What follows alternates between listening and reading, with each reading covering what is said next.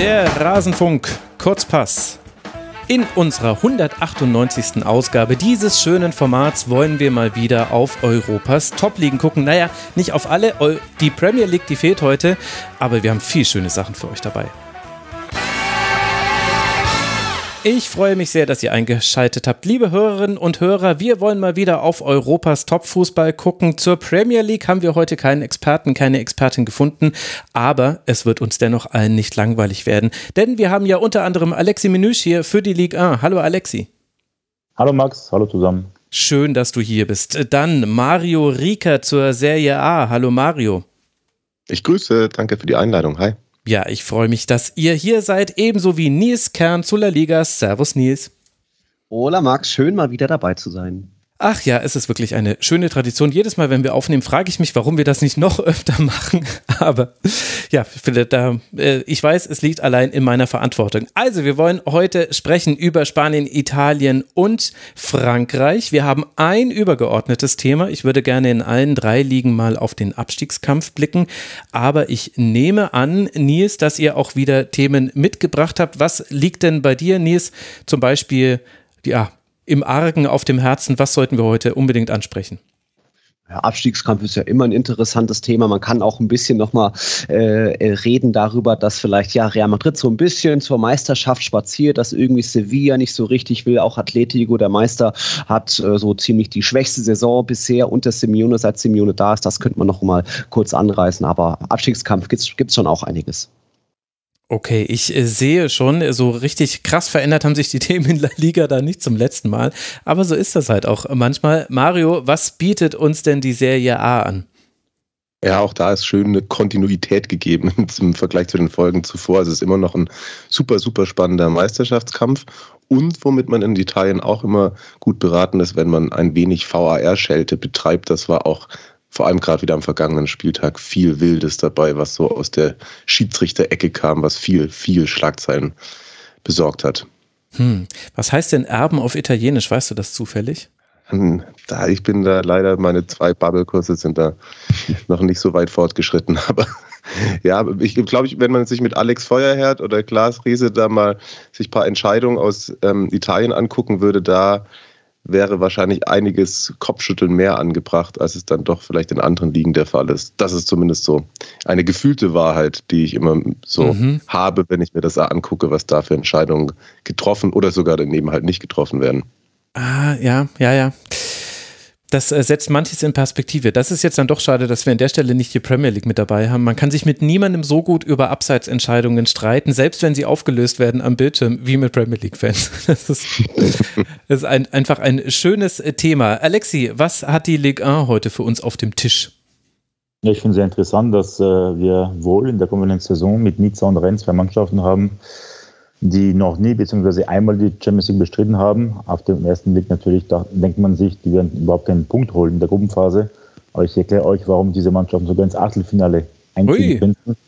Und äh, ja, vielleicht noch ein Thema, dass die Deutschen bis auf Nübel überhaupt nicht zum Zuge kommen, beziehungsweise relativ äh, ja, disziplinlos wirken. Von Boateng bis Draxler. Okay, Alexi, damit hast du mich, damit hast du mich gekauft. Also, damit will ich unbedingt gleich anfangen. Was ist da los mit den Deutschen in der Liga? Da fangen wir an beim prominentesten von, von allen, Jean Boateng, Weltmeister 2014, fast an die Beine, Ikone zehn Jahre an der Sebener Straße gewesen, kommt nach Lyon im Sommer, weil er eigentlich sollte nach Sevilla, äh, wäre Kunde von Sevilla nach Chelsea gewechselt, aber hat sich dieser Transfer zerschlagen, so musste Boateng von Peter Boss äh, nach einer Stunde am Telefon überredet worden, um nach Lyon zu wechseln. Es fing alles gut an. Er hat äh, sofort äh, das äh, Wort ergriffen in der Kabine. Aber sehr schnell musste er feststellen, es läuft in Frankreich anders als in Deutschland. Äh, wenn man so Anweisungen an einen jungen Spieler gibt, dann äh, hört dieser junge Spieler nicht wirklich zu. Das war noch in München anders. So ist der deutsche Nationalspieler mehrfach ausgeflippt und äh, so sehr, dass mittlerweile sein Trainer auf ihn verzichtet. Und das ist halt die Frage, ob er jemals wieder äh, das Millionentrikot trägt, beziehungsweise ob er überhaupt eine Zukunft bei OL hat. Was heißt denn ausgeflippt? Also da, da gibt es ja auch eine Historie bei Jerome Boateng, deswegen glaube ich, muss man da jetzt dann doch ja. nochmal präzisieren. Es gab schon, äh, es wurde handgreiflich im Training mal mit Gimaresch, der mittlerweile für 50 Millionen Euro im Januar zu Newcastle gewechselt ist. Äh, Wortgefechte immer wieder, auch mitten im Spiel. Das hatte man schon gesehen in der Hinrunde mit seinem Kapitän Dubois und äh, danach mit dem jungen Spieler Cherki, ein Ausnahmetalent, der aber, wie gesagt, äh, nicht gern zuhört und keine oder ungern Anweisungen bekommt. Und äh, deswegen wurde es immer wieder und sehr angespannt in der Kabine und zuletzt es wieder Rabereien, so dass äh, Jerome äh, für ein Spiel gesperrt wurde von seinem Trainer, also nicht mhm. Im Kader berufen.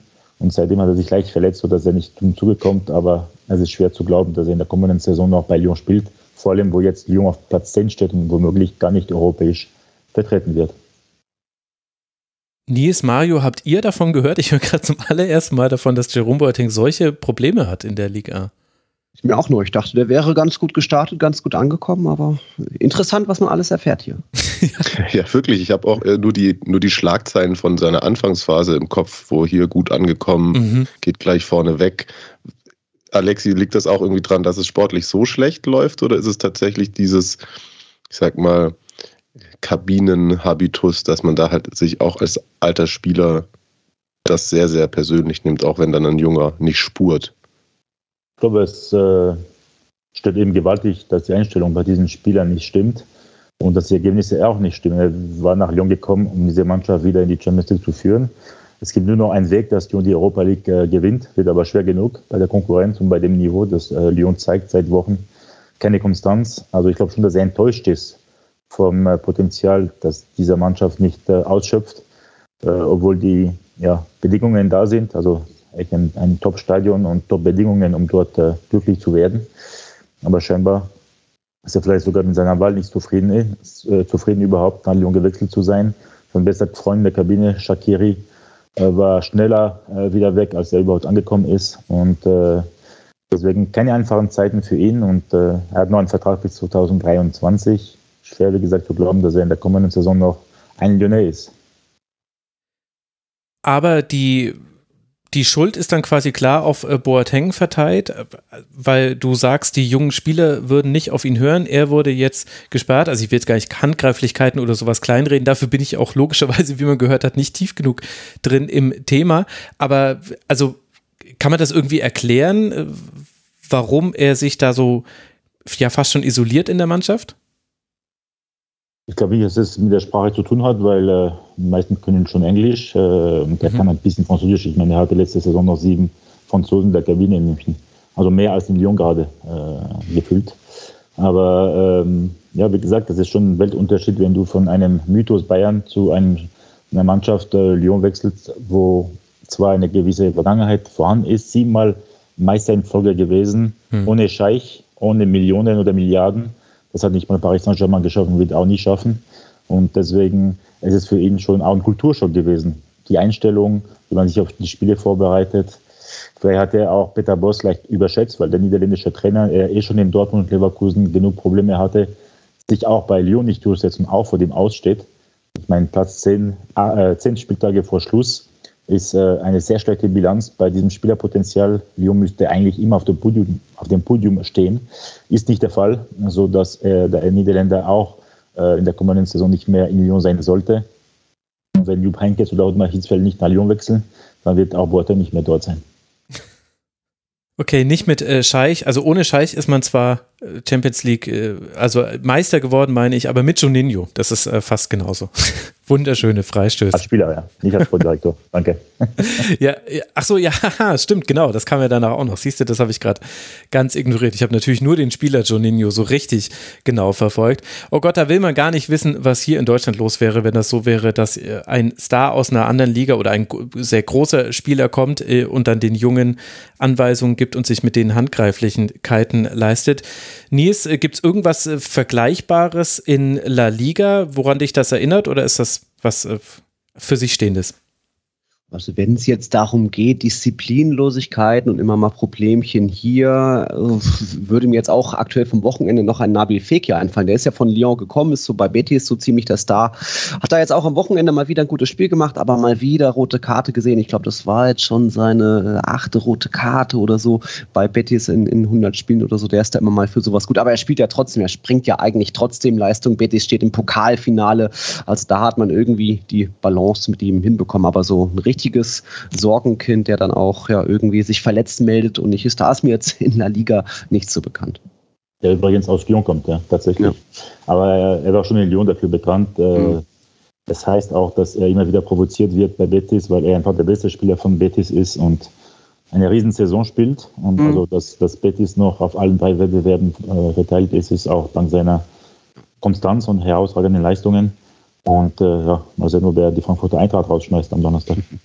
Ich muss noch kurz korrigieren, es war jetzt fünfter Platz vorerst im 108. Spiel. Ich hatte es mir schon extra notiert. Ja, spielt eine Riesen Riesensaison, genauso mit Canales. Da ist Betis für furiosen, mutigen Offensivfußball bekannt. Noch sind sie auf allen drei Hochzeiten, aber das ist, tut man, mittlerweile merkt man auch die Doppelbelastung oder dann Dreifachbelastung sogar. Da gab es in den letzten Wochen auch ein paar Niederlagen, auch in wichtigen Spielen gegen Sevilla, äh, mhm. äh, gegen Villarreal, von dem her mal schauen. Jetzt auch erstmal wieder ohne Fekir in der Liga.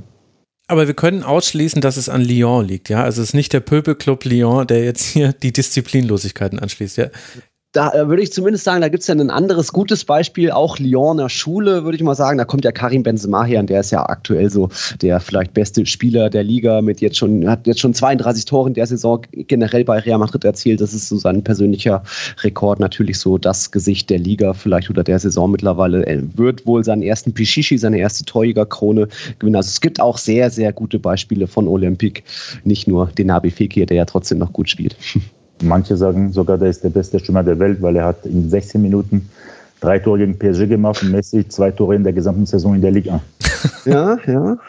ja aber habe ich das gerade richtig gehört, Nils? Benzema hat noch nie die Torjägerkanone in Spanien gewonnen? Ja, ist ja in den Spuren von Cristiano, von Messi gewandelt. Auch Luis Suarez hat die ein, zwei Mal die Torjägerkrone gewonnen. Benzema ist jetzt seit 2009 in, der, in La Liga.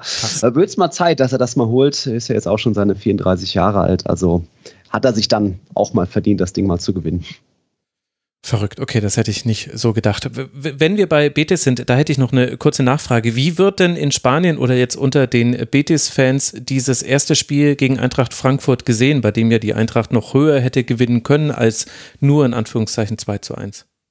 Hm, also der Glaube ist bei Betis auf jeden Fall noch da. Da redet man auch von einem Verein, der ja eine kleine Ausnahmesaison spielt, der auch getragen wird von der Mannschaft, ähm, auch wenn das, wenn man das jetzt vielleicht im Hinspiel, dass, dass, dass das da jetzt nicht zu einem Sieg gereicht hat oder so. Aber da ist auf jeden Fall der Glaube nach, noch da. Manuel Pellegrini hat die Defensive wieder ganz gut hinbekommen. Man war auch vor ein, zwei Jahren noch die Schießbude der Liga.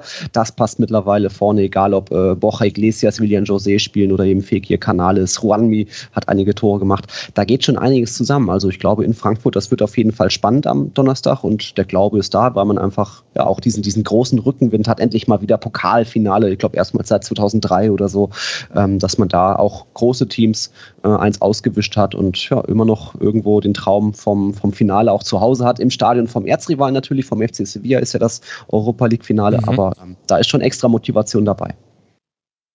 Hm. Okay, wir kamen ja von den Disziplinlosigkeiten. Mario hat die Serie Ada was zu bieten. Heute geht es an die taktisch äh, geilen Analysen ran. Heute will ich die juicy Details aus den Ligen haben. Ja, ich, ich muss aber dann, dann danach gleich nochmal zurück zu Alexi, weil ich, der, der Name Traxler ist ja auch gefallen. Ich wollte da gerne noch, noch mehr hören, was da noch alles passiert ist.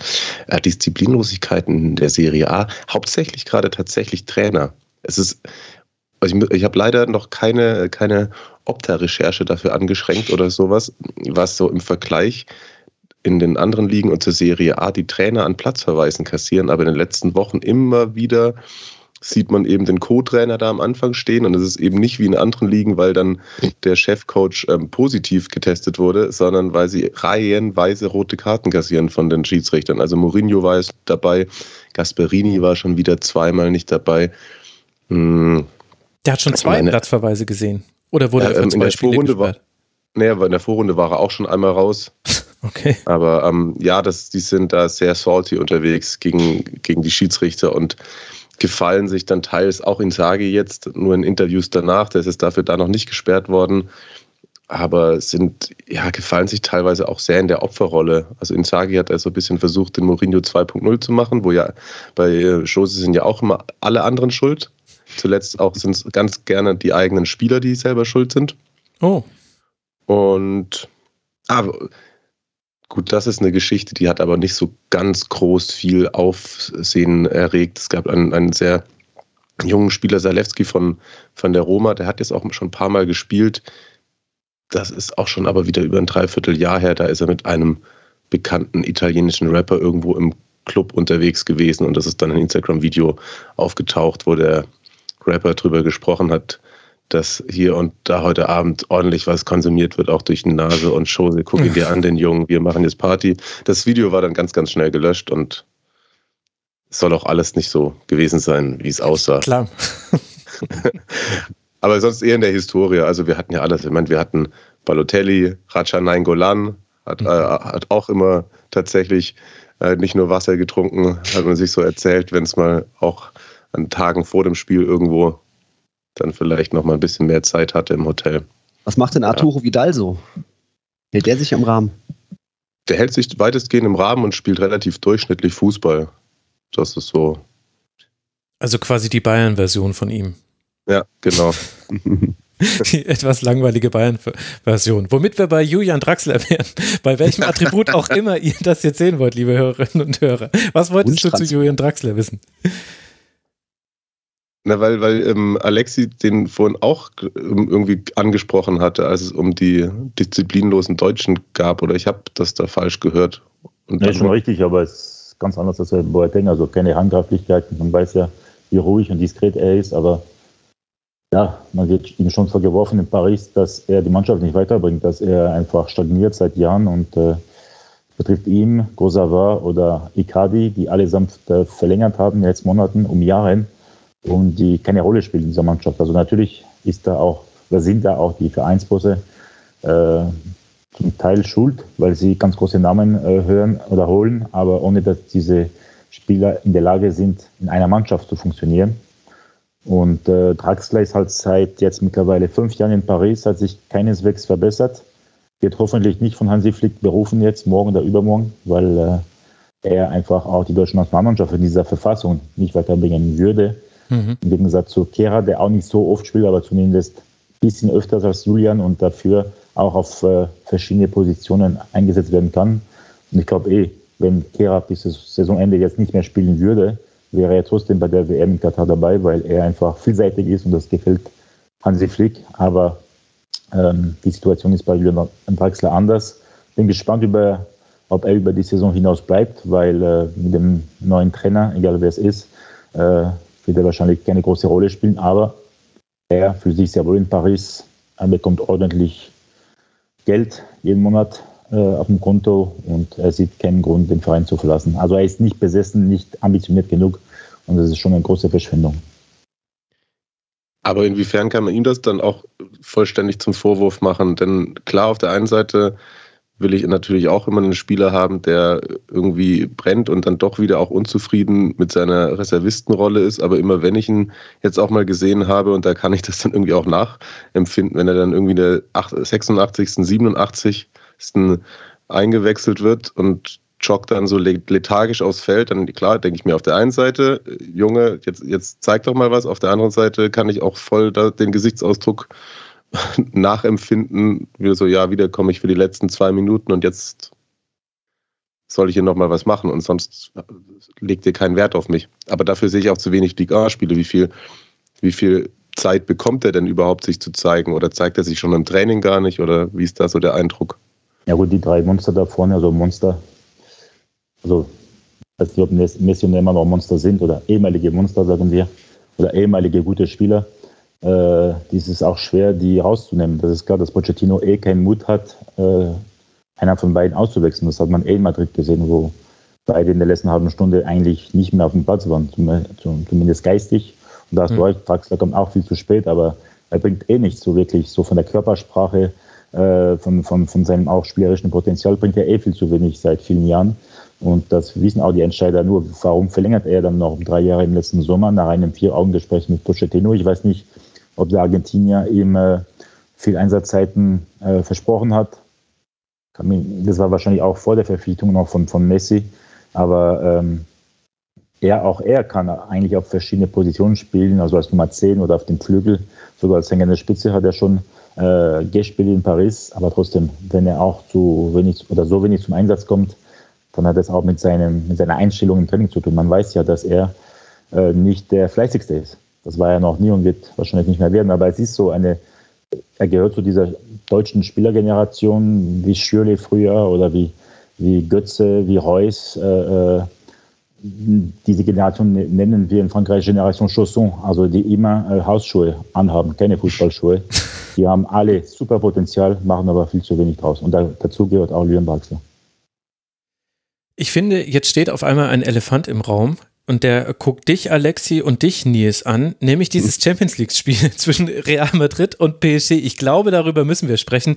Nils, äh, wenn du magst, dann darfst du mal anfangen und die spanische Sicht auf dieses 3 zu 1 von Real wiedergeben, mit dem es ja Real wieder mal geschafft hat, weiterzukommen und für PSG mal wieder Schluss war in der K.O.-Runde der Champions League. Erzähl mal, wie das in Spanien aufgefasst wurde da ist natürlich eigentlich immer noch äh, Euphorie angesagt. Und das war ja nicht nur ein dramatischer Sieg, weil Real Madrid hat nach 0-1 Hinspiel, nach 0-1 Halbzeitstand noch 3-1 gewonnen. Es war ja auch ähm, die Ausgangssituation mit PSG, der Scheichklub, der sich eher gegen die Super League positioniert hat, wo sich Al-Khelaifi äh, klar auch in, in die ECA ähm, ja, da reingekommen ist und immer gesagt hat, Mbappé wird bleiben. Diese ganzen Thematiken kommen dazu.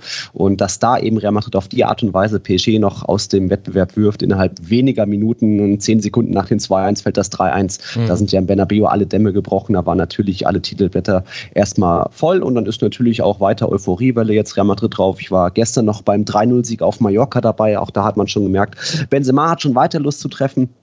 Aber das war schon, also ich kenne ähm, viele Socios-Mitglieder von Real Madrid, die haben selbst gesagt, die haben schon 5000 Spiele live gesehen äh, von Real Madrid, auch Champions League-Finals etliche. Aber das ist eins der Top 5 emotionalsten Spiele, was sie jemals erlebt haben. So, so besonders war das die Art und Weise, wie der Real Madrid wirklich den, ja, PSG ist ja all in gegangen im Sommer, hat sich groß verstärkt natürlich mit Messi, Ramos und so weiter und dann, um dann doch im Achtelfinale zu auszuscheiden beim verhassten Madrid, das äh, Mbappé verpflichten wird, das äh, hat schon einige Geschmäckle. Ja, ich konnte über das Spiel nicht sagen, ich habe nicht gesehen, ich war im Kino. auch gut, auch gut. Alexi, das kann ja wohl nicht wahr sein. nee, du, äh, aber weil du es kommen hast sehen, oder? Überhaupt nicht. Ich meine, nach einer Stunde war völlig klar, dass Paris weiterkommt bis zum 1-1. Ja, wir haben das Spiel sowas von im Griff gehabt. Genau wie im Hinspiel. Hat alles gepasst, taktisch, äh, von der Einstellung war e-, echt alles perfekt. Und dann kommt der Fehler von, äh, von Donnarumma und auf einmal brechen alle Dämme. Auf einmal ist diese Mannschaft auseinander. Keine Reaktion, ganz schlechte Körpersprache. Marquinhos, der äh, eigentlich Weltklasse ist, sein schlechtestes Spiel in seiner PSG-Zeit, also in den letzten zehn Jahren, äh, absolviert. Hm. Ähm, ja, wenn, man, wenn er schon mit Niklas Süle verglichen wird und sogar als schlechter Süle gilt, dann stimmt das nicht beim Brasilianer. Bei allem Respekt, aber klar, wie eine Katastrophe à la PSG, mittlerweile Tradition. Äh, das war für manche Akteure sogar schlimmer als die damalige Remontada in Barcelona, weil man äh, in Barcelona ausgeschieden ist wegen Dennis Eitekin. Mhm. Und dieses Mal war der Schiedsrichter auf der Höhe. Und äh, so auszuscheiden, ja, aber sehen das wirklich alle so? Ich habe ich hab gehört, Leonardo würde da äh, ganz, ganz leicht äh, und Al-Khelaifi war es äh, vor allem, äh, der ja direkt in die Schiedsrichterkabine gestürmt ist. Ich glaube, der würde dir sanft widersprechen an dieser Stelle. Denken Sie ruhig, aber mir wäre es auch lieber, dass beide den Verein verlassen, damit endlich mal der irgendwann die Champions League gewinnen, weil mit diesen zwei Clowns werden die eh nicht schaffen. Ähm, Klammer zu. Klar, dass beide auf den Schiedsrichter losgehen, das war einfach eine Schande. Dass die immer wieder auf den Schiedsrichter zugehen, sobald die verlieren, das gehört sich einfach nicht und äh, es wurde auch relativ äh, brutal in den Katakomben, sodass Al-Khelaifi demnächst von der UEFA äh, gesperrt werden könnte. Aber klar, da wird die ganze Politik und das ganze Konzept von QSI, also von Qatar Sports Investment, ein, nur ein halbes Jahr vor der Heim-WM äh, äh, komplett in Frage gestellt. Wie geht es weiter äh, im Sommer, mit welchen Spielern, mit welchem Trainer, mit welchem Sportdirektor? Die Fans haben eh es satt von dieser Politik, weil die können sich mit dieser Mannschaft nicht identifizieren. Die haben nur äh, Stars, die an sich denken, die nur da sind, damit äh, der Verein viele Trikots verkauft, aber nicht in der Lage ist, die Champions League zu gewinnen. Also wie ihr seht, äh, es gibt sehr, sehr viele Baustellen und da bin ich sehr gespannt, wie Paris Saint-Germain zum Saisonauftakt im August aussieht. Weil äh, der letzte Saisonviertel wird für Paris Saint-Germain extrem lang sein. Nur noch zehn Ligaspiele. Paris wird eh Meister, aber lustlos. Ich glaube, das wird auch die traurigste Meisterfeier aller Zeiten. Ja, Salzburger Meisterschaften darf man da nicht vergessen. Das ist also, das muss man erstmal toppen. Aber das stimmt, aus allen Wettbewerben ausgeschieden. Da gibt es jetzt nicht mehr viel zu holen für PSG. Und Nils in Madrid wird jetzt vermutlich bald ein Stuhl im Museum stehen, der den äh, David Alaba zum Jubeln hochgehalten hat. Wobei ich gesehen habe, ich glaube, Kamavinga hat sich auch noch einen Stuhl geschnappt. Was ist das mit den Stühlen im Bernabeu? Ja, es war dann Militao, der hat dann auch nochmal. Ah, Militao. Ja, es war einfach, äh, Alaba hat es danach selbst in einem Interview mit Spox, glaube ich, gesagt, von wegen, da bei, bei so einem dramatischen Spiel, die Art und Weise, da kann man schon mal durchdrehen und die sind da alle so über die Ordner gestolpert, die, die Spieler, wie sie zu den Fans gelaufen sind. Dann fliegen natürlich ein paar Stühle durch, durch die Luft und hat er einfach zugepackt. Er ist ja auch ein bisschen bisschen David Alaba, so dieser Typ, was der der Mannschaft bringt, einfach so, einfach vom, vom Herzen her, wie er redet mit den Spielern, wie er anfeuert, wie er auch beim Torjubel immer irgendwie einen Mitspieler ins Gesicht klatscht. Das ist schon, da bringt er schon auch eine ganz besondere Note, wo vielleicht Sergio Ramos ein bisschen mehr so der, ja, mehr auf sich gezogen hat und da äh, irgendwie mehr so im Vordergrund stehen wollte, ist da Alaba wirklich nochmal auch ein Teamplayer, hat wirklich die Lücke sofort ausgefüllt und ist mit Militao da ein ideales Abwehrduo. Also da, dafür, dass man Ramos und Varan verloren hat, merkt man aktuell gar nichts. Man hat irgendwie die beste Abwehr seit elf Jahren mit irgendwie nur 0,73 Gegentoren pro Partie. Das ist sensationell und Alaba ist einfach sowohl mental wichtig als auch spielerisch. Und ja, wenn er sich immer mal wieder mal einen Stuhl packt, kann er das gerne machen. Ist natürlich jetzt ein neues Symbol, wie einst irgendwie die Papierkugel in, wo war das, Bremen oder Hamburg? Ja, Hamburg einfach legendär geworden. Und ja, ist bestimmt schon irgendwo im Museum. Warum habe ich nur das Gefühl, dass Mario gerade lächeln muss? Weiß ich nicht. ganz, ganz ja. schön, dass in dem Zusammenhang hier nochmal die Papierkugel hochkommt. Da muss ich immer schmunzeln. ja, legendär halt. Ja, aber wirklich legendär. Also das war die Champions League. Mario, ich will jetzt unbedingt wissen, was der VRR so toll macht in Italien, dass du ihn uns schon so dermaßen angepriesen hast. Wir, wir hatten das schon häufiger jetzt in Ligatur-Segmenten, dass es seltsame Fehlentscheidungen gab. Einmal erinnere ich mich auch, leider habe ich jetzt gerade den Namen des Schiedsrichters vergessen, der aber das äh, Tor aberkannt hat, weil er den Vorteil nicht hat ausspielen lassen und sich dann direkt danach noch entschuldigt hat. Das hat uns Christian damals erzählt, als er hier war. Was ist denn jetzt schon wieder los? Ja, also, äh, also die, die Aktion, das war ja irgendwie auch alles gut. Also es hat ihm ja dann selbst Milan nicht so übel nehmen können, weil er wirklich ähm, ja, wie ein Häufchen Elend dann nachher auch zu ihnen in die Kabine gekommen ist, so was man erzählt bekommen hat. Jetzt war es aber wieder der Fall, dass wir ein, ein Wochenende hatten, wo die Serie A-Schiedsrichter wieder, also ich glaube, das würde ich jetzt nicht sagen, dass es ein italienisches Grundproblem ist. Das gibt auch viele Schiedsrichter aus anderen europäischen Ligen, auch aus Deutschland, die prinzipiell bei den Spielern, glaube ich, nicht ganz so, so sympathisch rüberkommen aufgrund ihres äh, Auftretens. Das kann dann nach außen selbstdarstellerisch wirken oder wie auch immer. Da muss man ja auch keine, da, da kann sich jeder seine Meinung selber bilden, glaube ich, wenn er, wenn der Schiedsrichter bei der Arbeit zuschaut. Aber das war jetzt am vergangenen Wochenende wieder mehrfach der Fall. Und es gab eine, eine ganz entscheidende Situation im Spiel, zwischen Torino und Inter, als Torino das Spiel auch verdienterweise hätte eigentlich gewinnen müssen, lang 1-0 geführt. Alexis Sanchez hat erst in der dritten Minute der Nachspielzeit dann noch das Unentschieden für Inter mitgeholt, aber auch schon bei der, beim Stand von 1 zu 0 hätte es einen glasklaren Elfmeter für Torino geben müssen. Da wird Belotti gefault von Ranocchia. Also er, er setzt zum Schuss an und er schlägt ihm das Standbein, das sozusagen sich gerade sozusagen auf den Boden setzen wollte, um, um dann mit dem anderen Fuß abzuschließen, ähm, wird, ihm, wird ihm weggetreten mhm. im Spiel selbst, lässt er es weiterlaufen und dann ist aber eine Unterbrechung. Man sieht auch, dass der VAR es checkt. Aber, und es wird sich angeguckt und ich glaube, das haben auch Carsten und Christian begleitet bei uns auf der Zone und es war, du siehst die erste Zeitlupe und es ist, ja, okay, es ist ein Elfmeter. Also es, es gibt keine zwei Meinungen darüber. Es ist ein glasklarer Elfmeter. Er spielt den Ball nicht. Der, das Beinstellen unten ist ursächlich für den Fall. Das ist ja auch immer dieses, dieses glaube ich, mhm. das benutzen Colinas Erben ja auch ganz gerne das Wort. Das ist wirklich ursächlich für seinen Sturz. Er, er macht da auch nicht zu viel draus. Belotti ist es auch nicht der große Faller eigentlich.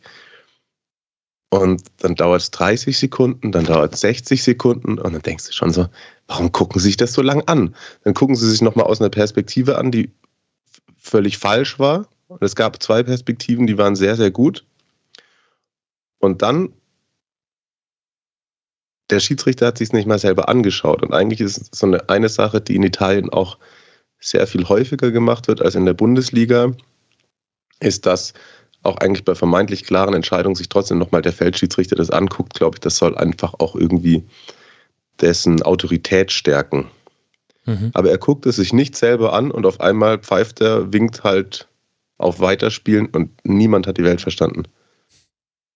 Und da sind wir wieder bei dem Punkt eben, wo ich mich dann auch selber immer so, so krass reinsteigern könnte, dass ja auch, wenn viele immer sagen, das Argument, dass das fairer macht, geht bei mir gerade bei solchen Aktionen dann völlig verloren, denn klar, es werden viele, viele Fehlentscheidungen dadurch ausgemerzt durch den VAR, keine Frage, auch bei Abseits-Sachen und wobei ich inzwischen auch gar nicht mehr weiß, ob halt eh ganz oft auch nicht gepfiffen wird, weil man weiß, man hat den noch im Hintergrund.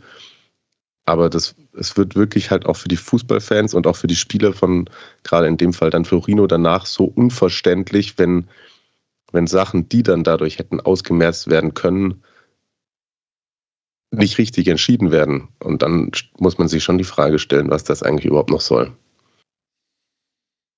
Und ist das auch der Tenor, mit dem in Italien darüber geredet wird? Darüber und, und dann darüber hängt vielleicht noch ein größeres Thema, vielleicht aber auch nur mich, äh, für mich vorurteilsbehafteten Deutschen. Schiedsrichter in Italien waren ja auch schon mal in einem anderen Zusammenhang ein Thema, weil Calciopoli und äh, ja, ich weiß jetzt nicht, ob man da jetzt von Bestechung reden kann, zumindest von zweifelhaften Entscheidungen. Wurde da im Schiedsrichterwesen danach eigentlich irgendetwas verändert, dass sowas nicht wieder vorkommen kann? Oder ist das jetzt, also ich fühle mich auch gerade sehr unwohl, weil ich Angst habe, ein ganz schlimmes Vorurteil gerade hier zu reproduzieren. Also fang mich da auch sehr gerne ein, wenn es kompletter Quatsch ist. Nee, nee, klar, das, das hat man ja immer irgendwie im Hinterkopf, ohne das jetzt belegen zu können. Und ich würde mich auch jetzt nicht mehr so weit aus dem Fenster rauslehnen und behaupten, dass irgendwelche Clubpräsidenten noch Schiedsrichter bezahlen. Ich kann mir gut aus vorstellen, dass in dem Fußballbusiness, aber wahrscheinlich eher auch in den kleineren Ligen oder in anderen Ländern immer noch auch Dinge zum Vorteil, aber vielleicht nicht von Clubpräsidenten, sondern von, sondern von Leuten, die Sportwetten betreiben, da sicherlich Gegebenheiten sind, um den Fußball und das Schiedsrichterwesen mit dem Schildbürger Luder zu treiben. Ähm, es wird auch sehr intensiv darüber gesprochen, in Italien auf jeden Fall. Es war auch vor dem Spitzenspiel Napoli-Milan, war die Schiedsrichteransetzung ein Riesenthema. Da wurde Orsato angesetzt, der so auch international gesehen, glaube ich, von den italienischen aktuell den besten Ruf ähm, hat. Mhm. Aber viele mögen auch sein Auftreten nicht. Da muss man sagen, der hat das Spitzenspiel exzellent gepfiffen. Und es gibt auch viele guten Schiedsrichter in Italien.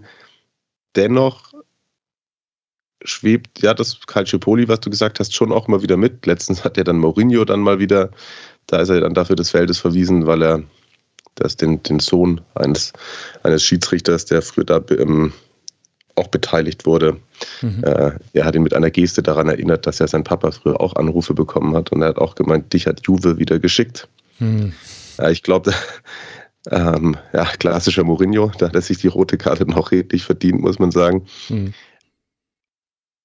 Also das würde ich jetzt nicht sagen, dass das, äh, dass das grundlegend in dieser Saison auch immer die gleichen Teams bevorteilt oder benachteilt. Und das, da ist es auch findest du keinen großen bemerkbaren Unterschied zwischen Top-Teams und nicht so Top-Teams. Aber es sind in dieser Saison schon wieder sehr viele, sehr viele Entscheidungen, die wirklich für ganz viel Aufsehen gesorgt haben und wo dann eben auch Journalisten, Spieler, Trainer sagen, also so, dann lieber gar nicht. Hm. Da würde mich mal die Meinung der anderen beiden interessieren. Nies, wie ist denn die Diskussion in La Liga zum VRA? Oh, gutes, guter Punkt. Hätte ich Mario auch noch was gefragt. In, in, La Liga wird die Diskussion mittlerweile von den Vereinen auch in die Öffentlichkeit getragen. Also klar hast du an jedem Spieltag äh, mediale Aufregung, egal ob das in den Tageszeitungen ist, Marke oder auch äh, Fernsehshows wie Chiringuito, wo sich über die, das eine oder andere Foul, Abseits, Elfmeter und so weiter aufgeregt wird. Aber in La Liga ist es mittlerweile sogar ein Trend, dass die ja, Vereine dann über ihre Social-Media-Kanäle oder auch eben dann natürlich die eigenen Vereins-TV-Sender, Real Madrid TV, Sevilla TV, sich darüber enorm echauffieren. Da gab es zum Beispiel, hatte Real Sociedad mal eine Spielszene, wo Alexander Isak im Strafraum von Alaves so von hinten geschubst wurde, haben sie die Wiederholung extra getweetet und gezeigt, so mit ein paar Fragezeichen dazu. Valencia hatte im Bernabeu sich benachteiligt gefühlt und einen Tweet veröffentlicht von wegen in Anlehnung an die Serie Casa de Papel haben sie geschrieben, wir dachten, die Robos... Also Haus des die, Geldes ist es, ne? Haus des Geldes, ja. Wir dachten, die, äh, wie sagt man, Robo, die, die Räube, Raub, Überfälle finden nur in Serien hier in Madrid statt, aber nee, da haben sie sich auch betrunken gefühlt. Betis hatte letztens was, Cadiz einen offenen Brief an den Liga-Präsidenten geschrieben, von wegen sie fühlen sich benachteiligt und jetzt eben der FC Sevilla am Wochenende so eine, ein Wortspiel gemacht. Varapalo heißt das, also die ersten drei Buchstaben VAR, das heißt auf Spanisch Rückschlag, das haben sie mit einem Video hinzu ähm, das ist einfach, ja, das, das heizt die Gemüter ja noch mehr auf. Und man sieht ja bei jedem Spiel von Barca oder Real Madrid Atletico, immer regt sich irgendwer über irgendwas auf. Eine Polemik ist leider immer, ja, die spanischen Schiedsrichter sind da vielleicht auch nicht die besten, aber sagt vielleicht auch jede andere Liga von sich. Also es ist schon, ja, ein bisschen traurig, wie die Vereine das da in die Öffentlichkeit tragen und dass da man da wirklich teilweise nach jedem Spieltag irgendwie, ja, Schiedsrichterentscheidungen mehr im Vordergrund stehen als vielleicht, ja, die tollen Spiele oder wenn auch mal Traumtore fallen oder so. Also ja, das ist gerade kein gutes Bild, was La Liga generell da abgibt. Okay, krass, da habe ich ja in ein Wespennest gestochen, das war mir gar nicht klar. Das, äh, das ist ja. Und deswegen, da könnte man ja tatsächlich auch wieder die grundlegende Diskussion aufmachen, wenn es dabei bei euch in Anführungszeichen genauso ist, dass es halt wieder, ich gerne eine Folge über den Fahr im Generellen und seine Sinnhaftigkeit. Ich weiß nicht, ob ich so viel Zeit habe. Ja, aber das ist krass. Wie ist es denn, Alexi, in Ligue A? Gibt es da auch offene Briefe? Nicht direkt, aber es gibt auch natürlich viel, viele Beschwerden. Also du hast schon vorher Leonardo erwähnt, äh, das war beim äh, Niederlage in Nantes 3-1 vor äh, gut zwei Wochen und äh, da gab es auch Riesendiskussionen über den VAR, aber das ist schon länger. Aber was vor allem vorgeworfen, vorgeworfen wird, dass man ja, drei bis fünf Minuten pro Entscheidung warten muss und so, dass man ab und zu Nachspielzeit haben von 10 bis 12 Minuten. Und äh, drei Tage später sieht man in der Champions League geht es ratzfatz. Also wie kann das sein, dass da dieser Unterschied herrscht? Und ja, manche wünschen sich schon, dass die den VAR gar nicht geben würde. Man hat es ja gesehen, letzte Woche äh, in der Europa Conference League gibt es ja den VAR nicht. Ich glaube nur im Endspiel, sodass auch da mhm. etliche Entscheidungen getroffen wurden, die ungerecht waren mit Elfmetern, mit äh, Abseitssituationen, äh, insbesondere bei Leicester gegen Rennes. Also da gibt es auch etliche Diskussionen in Frankreich. Ich sehe schon, es ist ein europaumgreifendes Thema und irgendwie sind es überall die gleichen Themen, wobei jetzt die, die Länge der Entscheidungsfindung, das ist jetzt noch ein neuer Aspekt. Das finde ich äh, ganz interessant. Das ist ja was, was sich hier zumindest jetzt in der Bundesliga so ein bisschen eingependelt hat. Wollen wir vielleicht an der Stelle, jetzt überlege ich gerade, nee, jetzt machen wir erst noch Abs äh, Meisterkampf, äh, Liga A. Alexi, du hast frei, das haben wir schon, das ist einfach. Aber äh, La Liga, Nils, du hast schon gesagt, ist auch schon entschieden, hatten wir auch schon in der letzten Ligatur drüber gesprochen. Kannst du was zu den Verfolgern sagen, woran liegt es? Gibt es da neue Entwicklungen? Sevilla hält sich ja immer noch mhm. sehr, sehr gut auf Rang 2. Atletico hast du schon angesprochen, immer wieder mit Problemen und über Betis haben wir ja vorhin auch schon gesprochen. Also ich meinte jetzt erst den FC Sevilla. Ja, äh, nur erstmal kurz gesagt, äh, Real Madrid hat jetzt zehn Punkte Vorsprung, das bei noch zehn offenen Spieltagen. Das wurde noch nie verspielt von einem Tabellenführer, von dem her Real Madrid ist da auf Kurs, auch weil eben der FC Sevilla doch immer häufiger patzt, speziell auch an den letzten Spieltagen. Also jetzt allein von den letzten fünf Auswärtsspielen haben sie immer nur die Punkte geteilt. Äh, da jetzt auch nicht viele Gegentore kassiert, drei zu drei Tore, aber da ist immer irgendwie der Wurm drin. Sevilla sehr minimalistisch mittlerweile, ist halt mehr auf irgendwie die Taktik ist aktuell mehr Platz halten, statt irgendwie wirklich real anzugreifen, unter Druck zu setzen. Es kommt auch noch jetzt Anfang April, ist Real auch noch zu Gast beim FC Sevilla. Aber auch da ist Lopetegui kein Mann, der irgendwie groß Topspiele für sich entscheidet, wo dann auch manchmal die Mannschaft zu motiviert ist, überdreht, äh, Disziplinprobleme bekommt. Also Sevilla ist eher ein bisschen wackelig da auf dem zweiten Platz dran. Und jetzt, wo der FC Barcelona wieder so Fahrt aufgenommen hat, hat also die haben jetzt von den letzten zehn Spieltagen keins verloren, sieben gewonnen sogar. Äh, die Offensive läuft ziemlich rund, die haben eine hohe Effektivität wieder dadurch, dass sie im Winter Transfermarkt ähm, Ferran Torres, Aubameyang, auch und so weiter geholt haben. Also da läuft wieder einiges rund. Deswegen ist Barca nur noch fünf Punkte hinter Sevilla. Hat sogar noch ein Spiel in der Rückhand gegen, gegen Rayo Vallecano, ein Nachholspiel. Die sind auch nicht mehr gut drauf. Von dem her äh, sind es vielleicht nur noch zwei Punkte hinter Sevilla. Und Atletico, der Meister, ja, irgendwie, ich hatte schon gesagt, die schwächste Saison bisher unter Simeone mit aktuell nur, was sind es, 51 Punkten. Der zweitschwächste Wert war, war mal 2017, da waren es noch 55 Punkte zum gleichen Zeitpunkt. Vor einem Jahr waren es 66 Punkte nach 28 Spieltagen. Also da ist auch war lange der Wurm drin, mittlerweile hat man sich gefangen. Das war ja auch jetzt gegen Manchester United eigentlich ein ziemlich gutes Spiel. Am Ende kassiert man dann doch noch den Ausgleich. Aber ja, man kann sagen, die Top 4 von der Vorsaison sind da wieder beieinander und ordnen sich mehr oder weniger ein bisschen wieder an, auch wenn Real Madrid erster bleiben wird. Und wie bewertest du das dann, dass da Sevilla mit drin hängt, dass es dann aber keine Überraschung mehr, dass die auf Platz zwei sind und weil sie jetzt vielleicht noch abgefangen werden. Von außen betrachtet hätte ich gesagt, also gerade die Abwehrleistung ist ja immens mit nur zwei Niederlagen bei 19 Gegentreffern. Probleme sind halt, du hast ja angesprochen, die Unentschieden.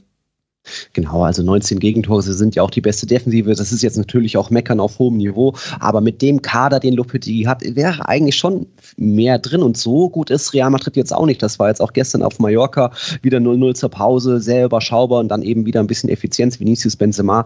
Also für Sevilla wäre da schon auch ein bisschen mehr drin gewesen oder ist natürlich theoretisch immer noch.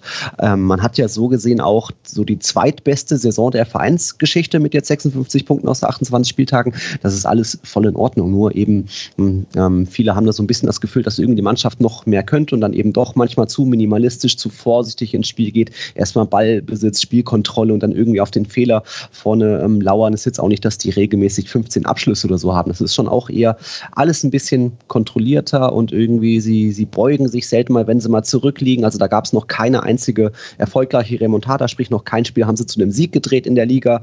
Ähm, immer mal ein Unentschieden, wie jetzt auch gegen Rayo Vallecano. Aber ja, irgendwie wird man das Gefühl einfach nicht los. Sevilla hätte in dieser Saison, wo auch Real nicht so galaktisch ist, wäre da vielleicht ein bisschen mehr drin. Sevilla übrigens die zweitbeste Abwehr europaweit. Auf den ersten vier Plätzen drei Mannschaften aus der Premier League. Manchester City 18 Gegentreffer, Sevilla und Chelsea 19, Liverpool 20 Gegentreffer. Das waren noch Zeiten, als die Abwehrreihen nicht so gut waren in der Premier League. Das liegt jetzt schon eine Weile zurück. Und dann haben wir ja ein richtiges Meisterschaftsrennen, nämlich bei Mario. Der kann nur leise lächeln, wenn es heißt, ja, hier ist schon alles entschieden. PSG macht das und Real macht das. Mario in in der Serie A ist ja sogar Juve auf einmal wieder in der Verlosung mit drin. Was ist da denn jetzt schon wieder los?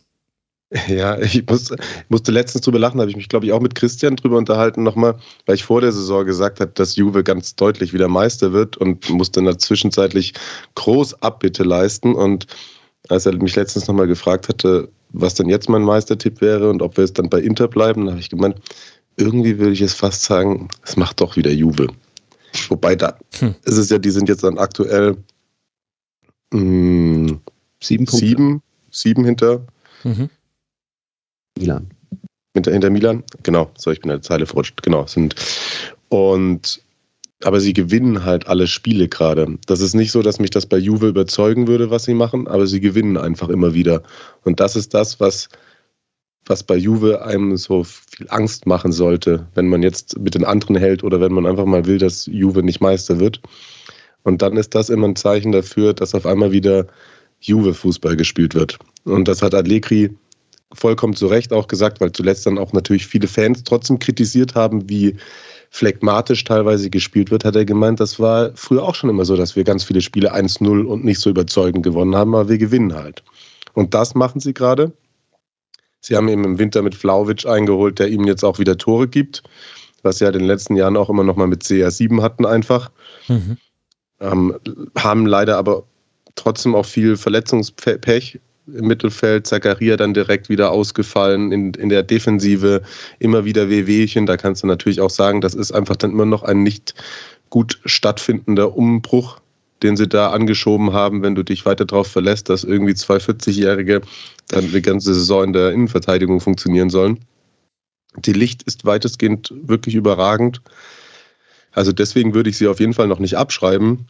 Und vorne ist es ja, dann geht es ja noch enger zur Sache. Also Milan hat jetzt 63, sind drei Punkte vor Napoli, da sie eben das Spitzenspiel gewonnen haben. Das hat ihnen nochmal auf jeden Fall einen richtigen Push gegeben, als sie eben Maradona gewonnen haben. Und Inter hat ein bisschen abreißen lassen, wobei da zur Wahrheit auch dazu gehört, dass die mit einem Spiel in der Hinterhand dann auch noch, wenn sie da drei Zähler holen, wieder auf einen Punkt ran wären an Milan. Also habt ja eigentlich die Serie A das, was man sich was man sich wünscht. Ein richtig enges Titelrennen und es war ja jetzt ja die ganze Saison über schon zwischenzeitlich, aber das weiß ich noch, ich glaube, das war Marius Seuke, glaube ich, hat äh, gesagt, dass Inter auf äh, Jahre hinweg die Meisterschaft nicht mehr zu nehmen sein wird. Er hat Inter als das neue Juve bezeichnet. Also ist ja eigentlich gerade so mit die spannendste Liga Europas, oder? Ich finde, das kann man so deutlich sagen. Also, und das, was Marius gesagt hat, das würde ich auch eigentlich immer noch unterschreiben, aber sie vercoachen es gerade tatsächlich ein bisschen. Da muss man wirklich Insagi in die Pflicht nehmen, denn sie haben in der Breite den besten Kater, mhm. aber er rotiert zu wenig und er hat vor allem in der ersten, im ersten Drittel der Saison auch schon zu wenig rotiert. Und das ist auch ein Phänomen, das bei ihm in den letzten Jahren immer wieder aufgetaucht ist. Klar muss man sagen, da hat er Lazio trainiert. Das ist dann vielleicht auch bei einer Mannschaft, die qualitativ irgendwo fünf bis zehn Prozentpunkte einfach auch weniger da hat. Vielleicht auch mal in Ordnung, dass du hinten raus dann noch die Champions League verspielst und dann vielleicht wieder Fünfter wirst.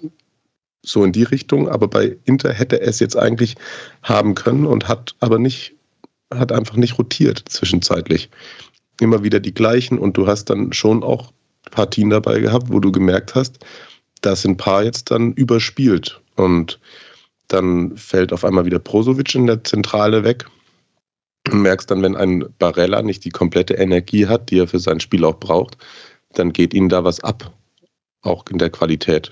Und die haben, würde ich sogar fast sagen, von den, den drei da oben hat Inter das ekelhafteste Schlussprogramm. Die spielen auch noch gegen Juve. Am zweitschwersten würde ich sagen, hat es Napoli, die haben jetzt aber ihre erste Aufgabe gegen Hellas, das auch eben so ein Team ist, das super unangenehm ist, gut gelöst.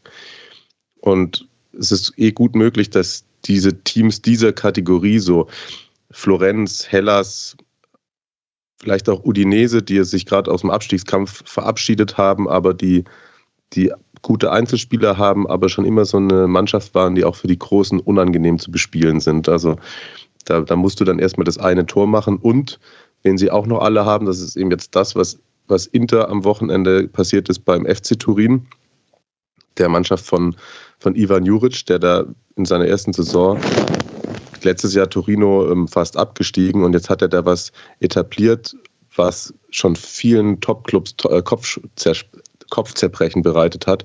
Das ist eine Mannschaft, die immer eklig vorne drauf geht und mhm. du ähm, kaum dein Spiel hinten richtig geordnet aufbauen kannst und eben auch über, kommen über viel, viel, viel Physis. Haben mit Bremer einen Innenverteidiger, der wahrscheinlich in den nächsten Jahren irgendwo auch noch bei einem Top-Club spielen wird. Und ähm, ja, das sind jetzt so diese, diese Teams, die stehen irgendwo zwischen Platz 8 und Platz 12, aber bereiten gerade vielen von den Teams da oben Probleme, wenn sie die, wenn sie die so intensiv bespielen und die so langsam auch mit der bislang immer noch vorhandenen Dreifachbelastungen dann irgendwann auch an, an ihre Limits kommen. Und das muss man Insagi ganz klar vorwerfen, dass er da den gegebenen Kader nicht ausgenutzt hat, richtig. Mhm. Okay, das ist der Meisterschaftskampf. Dann lasst uns abschließend noch auf den Abstiegskampf blicken. Alexi, es gab eine Push-Meldung der L'Equipe am Wochenende, dass Girondin Bordeaux nicht mehr die schlechteste Abwehr Europas hätte. Große Freude, denn die Spielvereinigung Kräuter Fürth hat es geschafft, mit einem 1 zu 6 gegen Rasenballsport Leipzig bei 70 Gegentreffern zu stehen. Bordeaux hat 68 Gegentreffer, ist aber dennoch noch Tabellenletzter mit vier Punkten Rückstand auf den Relegationsplatz. Wie schätzt du die Situation dort ein und generell im Abstiegskampf in der Liga? Ja, für Bordeaux wird es schwer, weil man schon sehr lange äh, hinten steht und äh, man hat jetzt einen Trainerwechsel gemacht vor drei Wochen, womöglich zu spät, mit der Entlassung von Petkovic, dem ehemaligen Schweizer Nationaltrainer, und David Guillaume geholt, ähm, der aber eher mit kleineren Mannschaften klarkam oder klarkommt. Äh, Bordeaux ist schon ein, ja, ein Verein, der polarisiert. Ich meine, das ist einer der größten Clubs in der Geschichte des Vereinsfußballs in Frankreich. Mhm. Mehrfach im Halbfinale im Europapokal gewesen, Finale im UEFA Cup gegen die Bayern damals 96, unter anderem Meister noch gewesen vor zwölf Jahren ähm, mit äh, Laurent Blanc als Trainer und danach noch äh, die Bayern und Juve hinter sich gelassen in der Gruppenphase 2009, 2010. Und seitdem ging es stetig bergab. Es ist ein bisschen, tut mir leid, Mario, aber wie wir da Bremen äh, wie deine Freunde aus Hamburg oder wie Schalke 04, Mannschaften, die schlecht managen, die schlecht arbeiten, bekommen irgendwann Quittung. Und das ist nicht das erste Mal, dass Girondin unten steht. Man hat sich zwei, dreimal in den letzten Jahren gerade noch gerettet oder retten können. Aber das Schlimme, das Schlimmste ist bei Girondin, sollte man tatsächlich sportlich absteigen, dann droht sogar die dritte Liga. Denn finanziell steht Girondin vor dem Kollaps. Und äh, wenn Girondin also absteigt, wird man womöglich nicht in der zweiten Liga die kommende Saison beginnen, sondern in der dritten oder vierten Liga.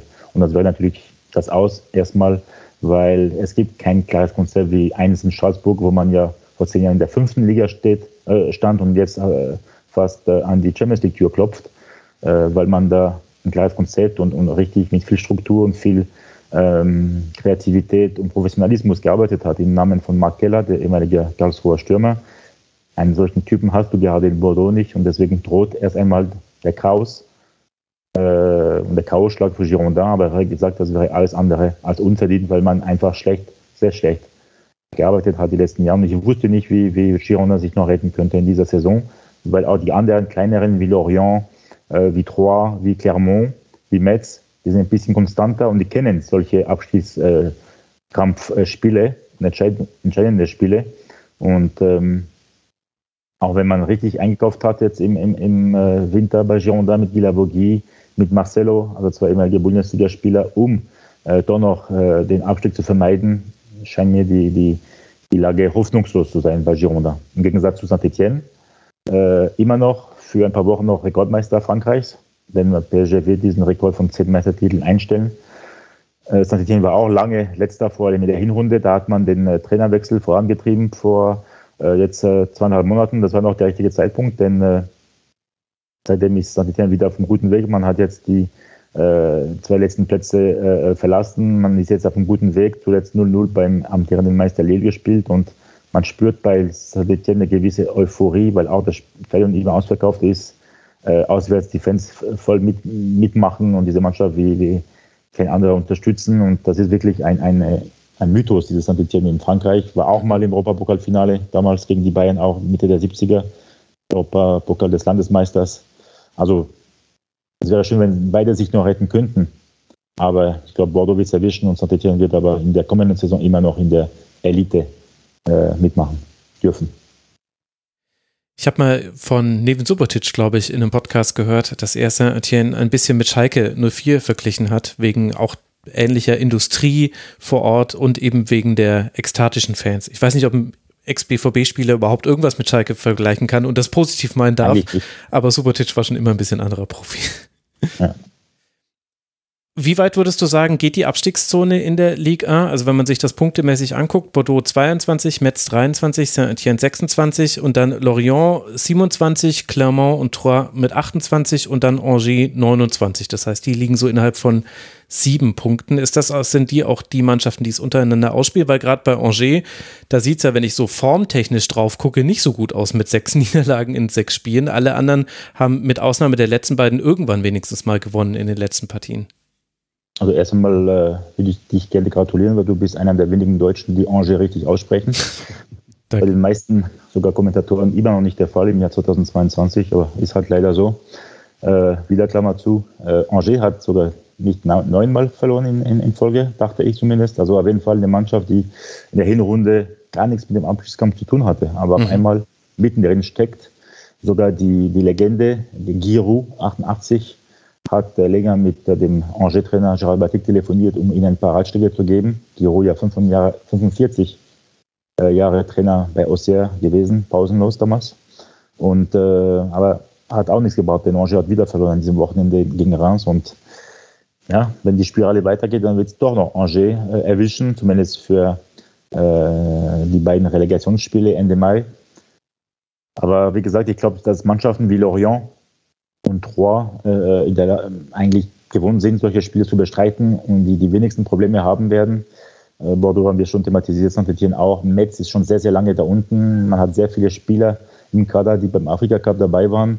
Und äh, auch der Trainer wurde jetzt für zehn Spiele gesperrt, weil er wieder ausgepflegt ist, der äh, Frederik Antonetti. Und, äh, für zehn Spiele? Was, was, was, hat er denn gemacht? Entschuldigung, wenn ich da ausgepflegt, wie immer halt. Das, äh, kommt, er kommt aus Korsika, hat sehr, sehr viel Temperament. Ist auch nicht einfach da im Elsass für ihn oder in Lothringen, aber äh, es kam halt zur, zur Rangeleien äh, mit dem Sportdirektor von, von äh, Lille, an der Bank. Äh, das war wirklich viel Tumult und er ist ein, ein Wiederholungstäter. Federic Antonetti deswegen zehn Spiele gekriegt und das mitten im Abstiegskampf, das könnte wiederum fatal werden für den FC Metz. Immer wird es los in der Liga. Ja, ja, aber halt wirklich. Und man denkt hier irgendwie mit Felix Magath bei Hertha würden die äh, lustigen Geschichten geschrieben, aber sich einfach mal zehn Spiele Sperre einzufangen im Abstiegskampf, ja gut, jede, jede Liga hat so ihr eigenes Ding. Welches Ding hat denn La Liga im Abstiegskampf, Nils? Ja, das Ding, ich würde erstmal sagen, da wo ich gesagt habe, der erste von der Situation, der hat sich noch nie die Meisterschaft nehmen lassen, Real. Ja, so düster sieht es dann bei UD Levante aus. Ähm, die haben sich jetzt mit 19 Pünktchen aus 28 Partien. Bei so einer Situation ist die Mannschaft immer abgestiegen, konnte sich noch nie retten. Und da war ich eben überrascht, als du gesagt hast, Fürth 70 Gegentore. Ja, in La Liga ist die Schießbude auch Levante. Die haben nur 55 Gegentore, aber bei denen ist einfach irgendwie der Wurm drin. Die hatten einen neuen Rekord aufgestellt in der Liga.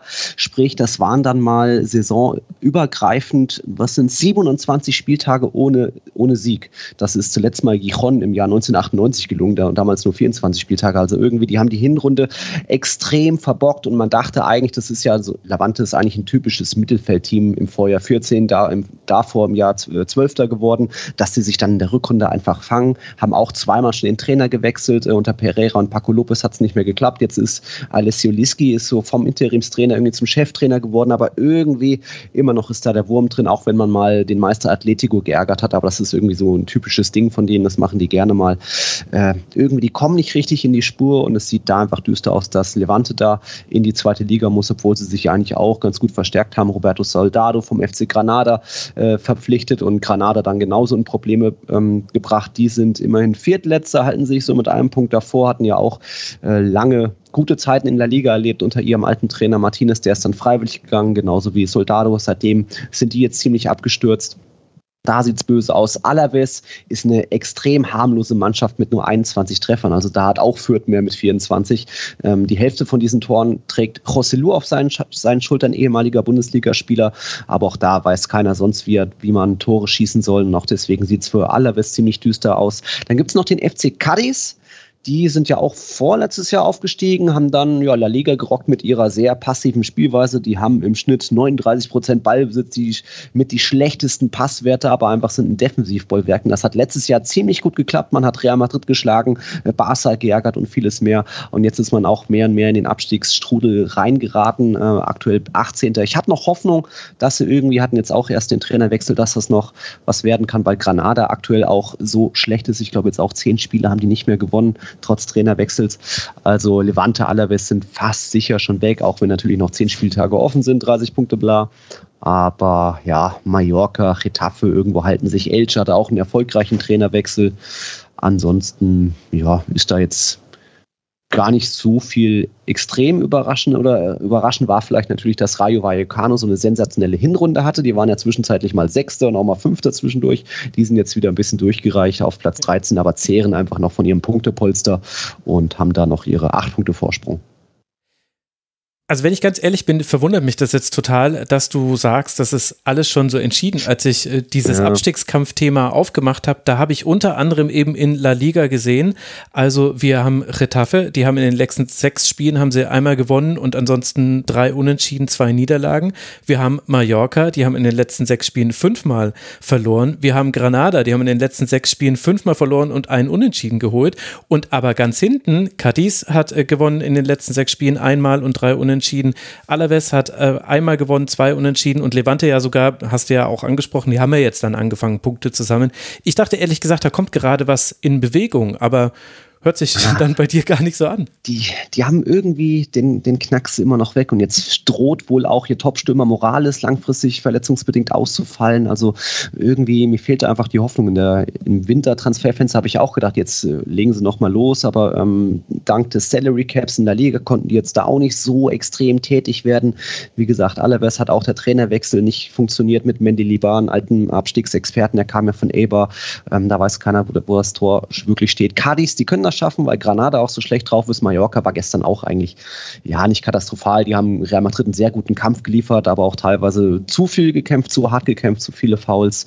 Ähm, die haben auch schon 48 Gegentore, zweitschlechteste Defensive der Liga, aber Retafe dafür ist ein Beispiel für einen erfolgreichen Trainerwechsel. Dort ist man ja, hatte man ja im Sommer Bordalas verloren, der ist jetzt bei Valencia, dann kam Michel, ehemalige Reallegende, auch Retafe-Legende, ne, hat absoluter Fehlstart gehabt, aber eben unter Kike Sanchez Flores Jahres durchaus einige Heimsiege geholt, auch Real Madrid mit 1-0 geschlagen. Nur irgendwie sind die einzige Mannschaft noch ohne Auswärtssiege, aber das ist irgendwo noch verschmerzbar. Also die haben auch diese, diese Mentalität, den Kampf, die haben auch diese die kämpfen einfach enorm. Enes Ünal spielt eine herausragende Rückrunde, ist da fast auf Ballon d'Or-Kurs, fast schon so witzelt man ein bisschen hey. in La Liga.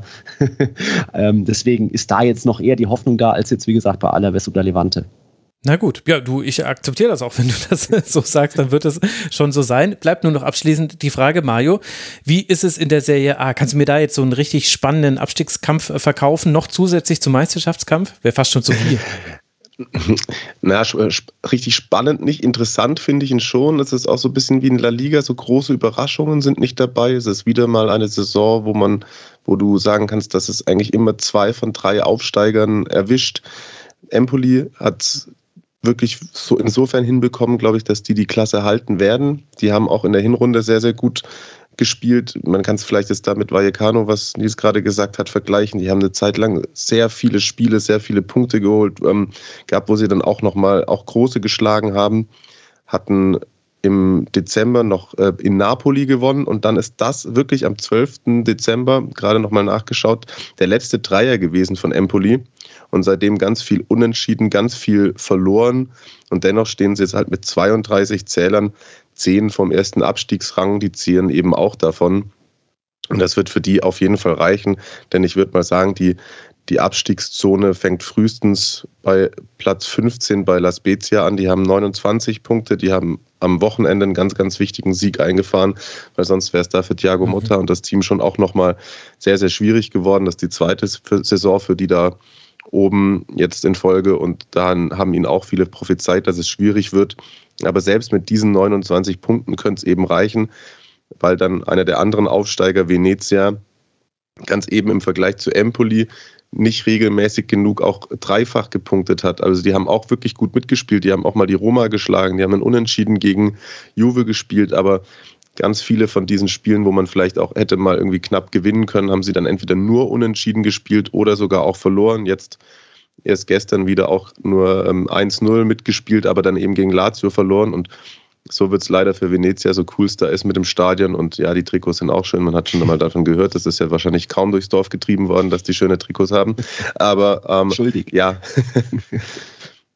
das, das wird wahrscheinlich nicht mehr reichen. Und deswegen glaube ich sogar, dass es für die Teams davor wie Kajari, für die es vor der Winterpause mal ganz schlecht aussah, die aber qualitativ schon einen besseren Kader haben als die da unten, als die dann irgendwann mal angefangen haben, endlich auch ein paar Spielchen zu gewinnen. Dann kamen sie da auch auf diesem kleinen, ähm, kleinen Stadion da bei ihnen auf der Insel. Ist schon auch eine feurige Atmosphäre, haben auch viele, viele Spieler, die da so vorangehen, haben auch, auch auf Qualitätsebene mit Schau Petro einen, der, der sehr gut Fußball spielen kann.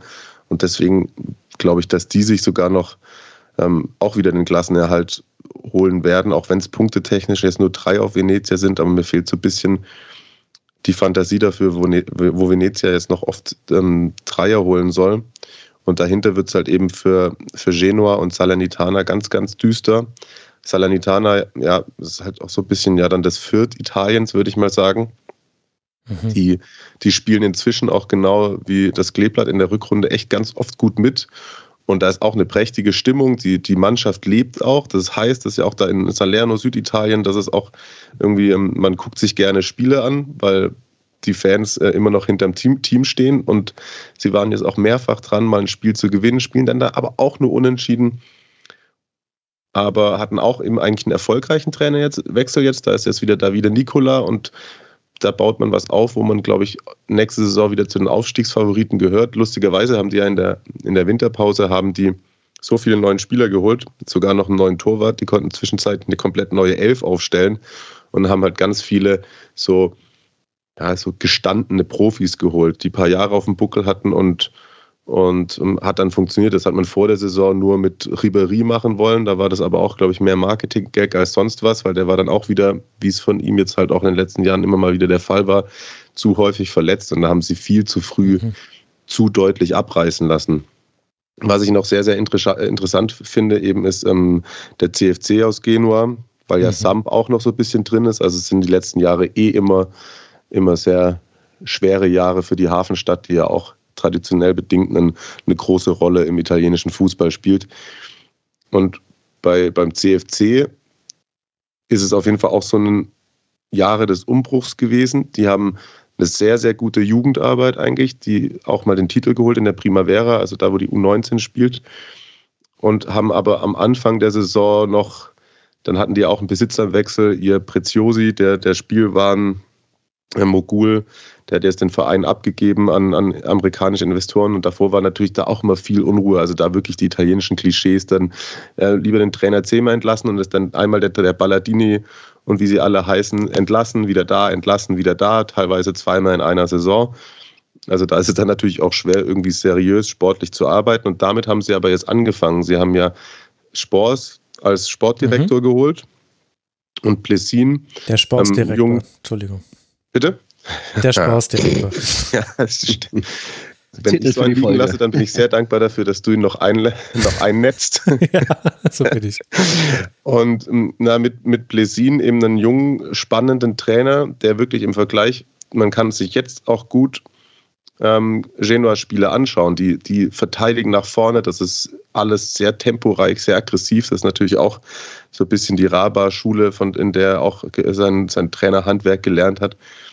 Aber das sind alles Dinge, wo man sieht, dass es schon auch funktionieren könnte. Aber bin ich auch jetzt wieder an diesem Punkt, wo, du, wo dir ja unten eben halt die Unentschieden nicht reichen. Du musst zwischendurch mal ein Spiel gewinnen. Mhm. Und beim Thema Unentschieden, ich weiß, das hast du dir wahrscheinlich auch davor angeguckt, ja. der, hat noch, der, der, hat noch kein Spiel verloren, seit er da ist.